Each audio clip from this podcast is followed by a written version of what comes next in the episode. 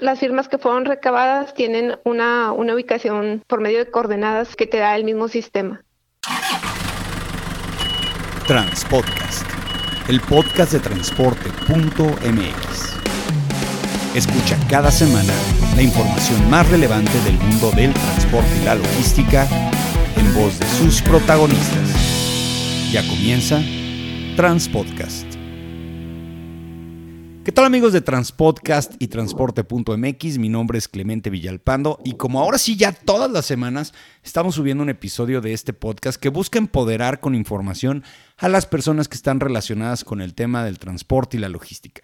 Y el día de hoy tenemos una entrevista muy interesante con la jefa de logística del Nenarca Continental, pero de la división Food and Snack, Jessica Echeverría, que tenemos del otro lado del teléfono. Jessica, ¿cómo estás? Muy bien, ¿cómo estás tú? Bien, y gracias por tomar la llamada ahorita en estos tiempos de cierre de año y todo ese rollo que la verdad es complicadito para todos y nos hacen falta minutos, pero bueno, qué bueno que te diste la oportunidad de que pudiéramos platicar un ratito. Y muchas gracias gracias por invitarme. Bueno, vamos platicando de ti, Jessica. Vamos viendo cómo llegaste a ser jefa de logística de una división tan importante. Cuéntanos tú, eh, desde un principio, cuando hiciste tu formación académica y todo, ¿te empezó a llamar la atención la logística? ¿Llegaste de rebote? ¿Cómo entraste a esto? Yo entré, pues, más que nada de rebote, porque empecé en, eh, o sea, mi formación estaba en el área de farmacia, soy químico farmacobióloga, y entré a compañía Topo Chico este, en la parte de laboratorio. Después de ocho meses se me dio la oportunidad en el área logística como supervisor y ahí es cuando empezó mi carrera en, esta área. Y, y cuando tú entraste a trabajar así al tema de químico, farmacobióloga y todo, ¿te sirvió de algo? Digo, yo conozco algunas. Es un tema de conocer códigos, este, procedimientos, etcétera, etcétera. ¿Has encontrado una homologación en tu formación con el tema logístico? Pues sí, es que, bueno, por ejemplo, yo tengo muy grabada en, la, en el tema de la carrera este un comentario que nos hizo una maestra que era cuando teníamos bioquímica, teníamos un examen y, eh, y nos dijo la doctora, cuando ustedes terminen el examen, si pasan, este, su paciente sobrevivió, si no, se quedó en el camino. Y es como que algo que siempre me ha motivado a hacer las cosas, siempre buscando hacerlas de la manera más correcta, buscando como si todo fuera un paciente para mí. ¿Y sentiste como que era algo familiar cuando estabas, por ejemplo, ya en el área de logística de una, de una, pues, una área farmacéutica, eh, de decir, oye, esto me suena familiar, es algo nuevo, te empezó a llamar la atención, al principio tuviste que tomar cursos, ¿cómo fuiste formándote también en esto?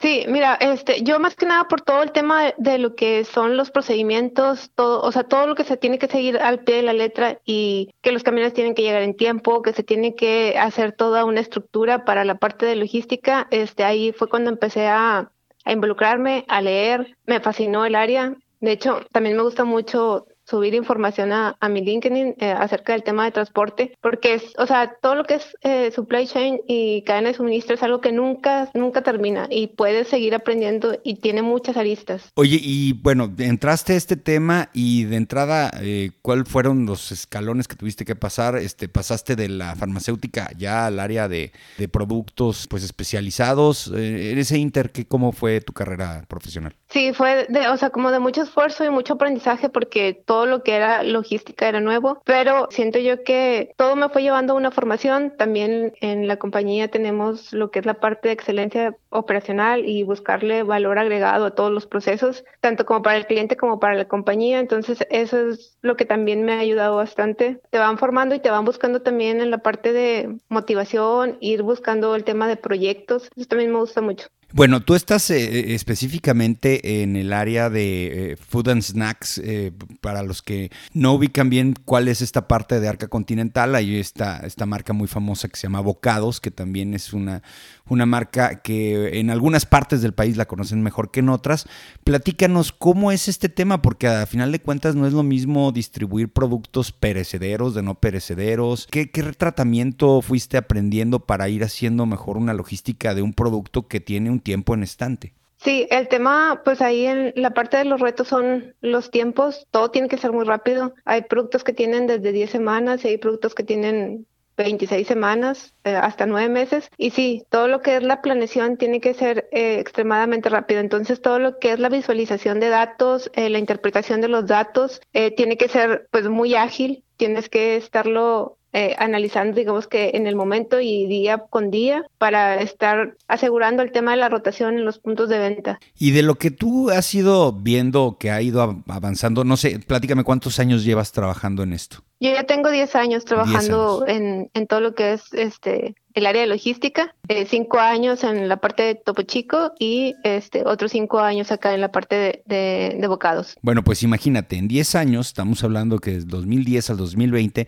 tuvieron que haber cambios sustanciales dentro del punto de vista de la teoría, la aplicación, la tecnología. Yo de repente voy a algunos eventos como al, al, Innovation Day del, de Net Logistics, bueno, ahorita este año tuvo que ser virtual, pero de repente yo que estoy más metido en el transporte, en, en, lo análogo y tú en la logística, en lo, en lo que yo llamo análogo digital, ves esta situación de que la tecnología, los productos, las metodologías cambian bien rápido, porque yo me senté con unas personas y me decían, ay, mira, este producto hace un año hacía esto, pero ve lo que hace ahora.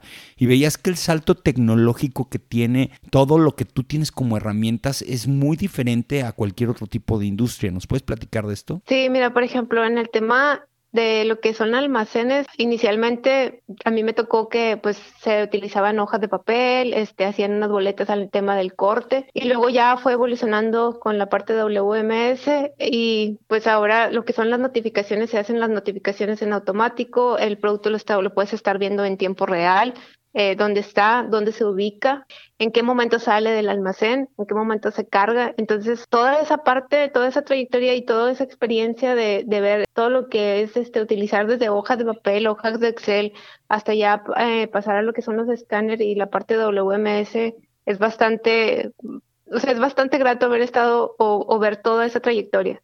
Bueno, entonces podríamos decir, y todos los que nos están escuchando, que hace 10 años aproximadamente todavía veíamos que llegaba el repartidor de cierto producto a la tiendita de abarrotes, a la tiendita de esquina, a la tienda de conveniencia, como le llaman ahora, y se bajaba con una tablita. Y entonces empezaba a poner el producto y empezaba a apuntar, apuntar, apuntar, apuntar. Ahora todo es a, raíz de un celular, un escáner, un radio troncal todo eso pues con el código de barras y en el lote y todo ese rollo, ya tienes toda esa información. Tú fuiste parte de la implementación dentro de tu área de este tipo de sistemas, ¿verdad? Así es. De hecho, todavía, bueno, seguimos innovando porque en la parte WMS puede, puede llegar una, una empresa a hacerte una instalación de un WMS básico y ya cuando tú te metes a la operación y ves este cuáles son las implicaciones que tienen para el personal, eh, haces también este, digamos que tu tabla de anotaciones en la, en la parte de las áreas de oportunidad que tiene ese sistema, también se pueden hacer propuestas para un cambio y adaptarlo más a lo que tú tienes en tu lugar de trabajo. Bueno, vamos a explicar qué es un WMS, porque yo sé que el 5% lo sabe muy bien, muchos no lo saben y ahora sí voy a abusar de tu, de tu maestría para que nos expliques qué es un WMS, cómo se implementa y cuáles son las utilidades. Ok, el, el WMS es un Warehouse Management System. Este sistema eh, se utiliza para dar todo lo que es la trazabilidad de la parte de, de los productos en el almacén. Desde que se, se, está fabricando en producción, o sea, digamos que se, se notifica, se hace una, una etiqueta y la etiqueta ya crea una existencia en el sistema y luego debe existir una parte de aduana donde se revisa el producto, se recibe mediante lo que es el mismo sistema WMS y luego ya se puede ir a buscar una ubicación en el tema del almacén. Por ejemplo, si lo tienes divididos en racks, pues en el, esta, ubicación va a estar en el rack 3, en el tercer nivel, en la posición 4. Entonces tú ya tienes todo lo que es la visibilidad de los de las tarimas este por medio de, de un sistema o, de una interfaz y este puedes ver todo lo que es también la, la, salida al momento de que están haciendo las cargas de los productos cuando retiran la tarima de la ubicación y la pasan a los camiones se cierra y se va hacia el cliente. Ese es en la parte de almacén.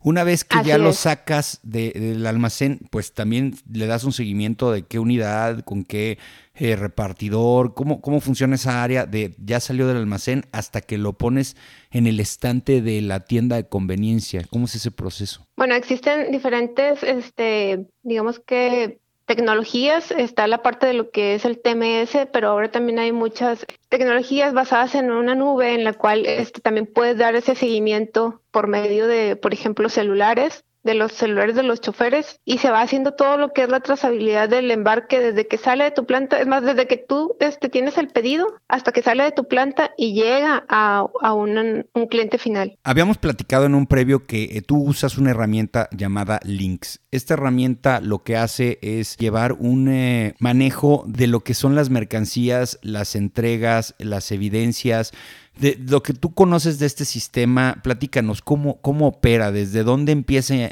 a usarse y hasta qué momento termina su uso dentro de un proceso de supply chain.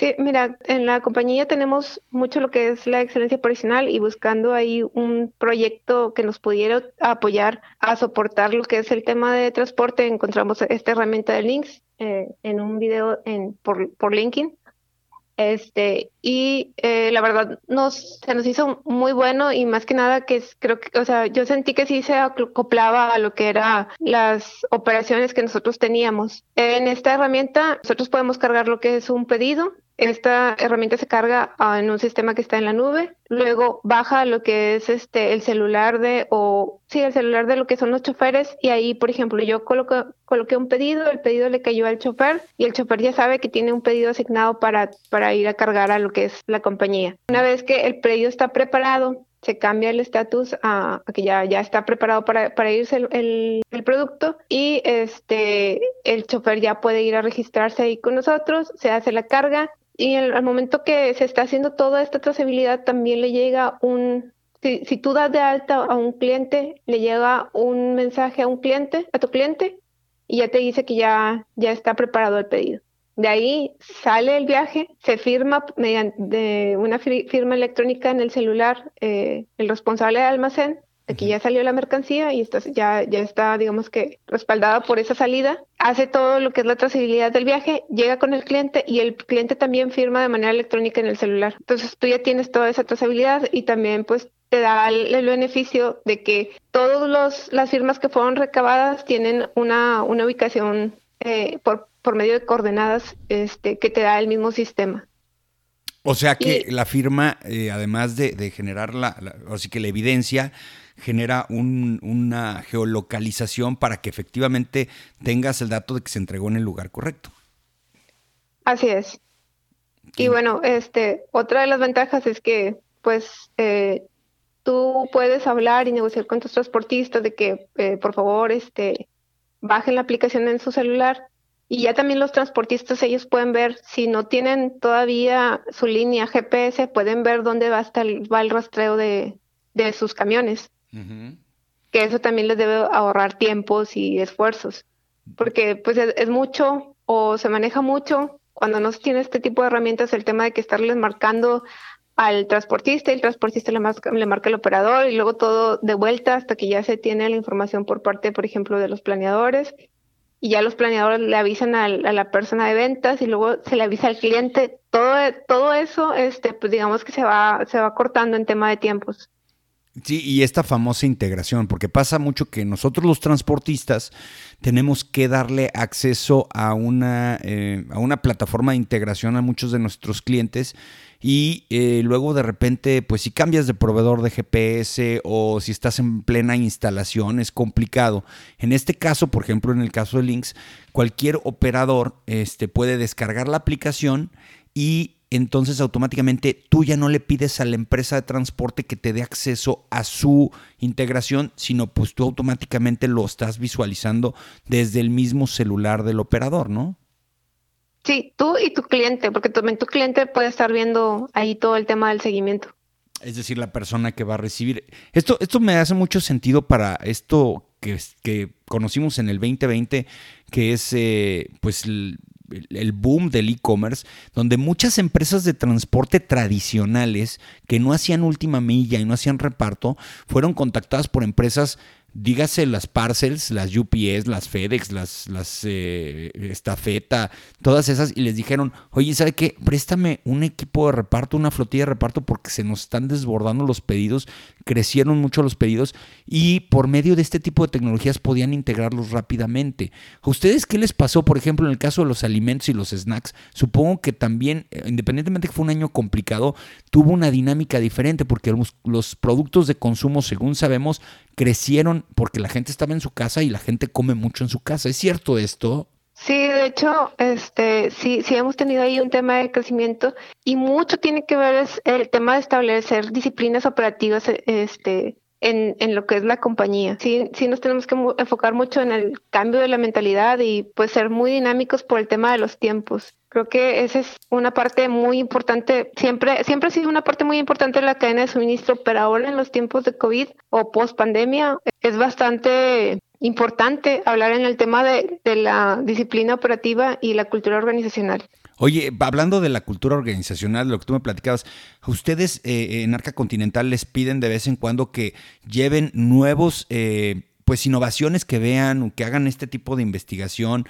Eh, me decías que así encontraron a links en, LinkedIn de, de, decir, oye, ¿saben qué? Busquen abren un espacio para, ahora sí que, implementar nuevos sistemas y luego probar qué logran hacer y qué no logran hacer. Y esto con el fin y el afán siempre estar como punta de lanza el tema logístico y más en una división que tiene que ver con alimentos, ¿no? Sí, así es. Este, como te contaba, por la parte de excelencia operacional, ahí es donde siempre estamos en búsqueda de nuevos proyectos y bueno, eh, proyectos que, que, les generen siempre un valor agregado, tanto a nuestros clientes como a, a, lo que es la compañía. Entonces, eso es lo que siempre estamos nosotros buscando. De tenemos sesiones anuales en donde se hace todo como un workshop y, y buscamos ahí las mejores eh, propuestas de proyectos.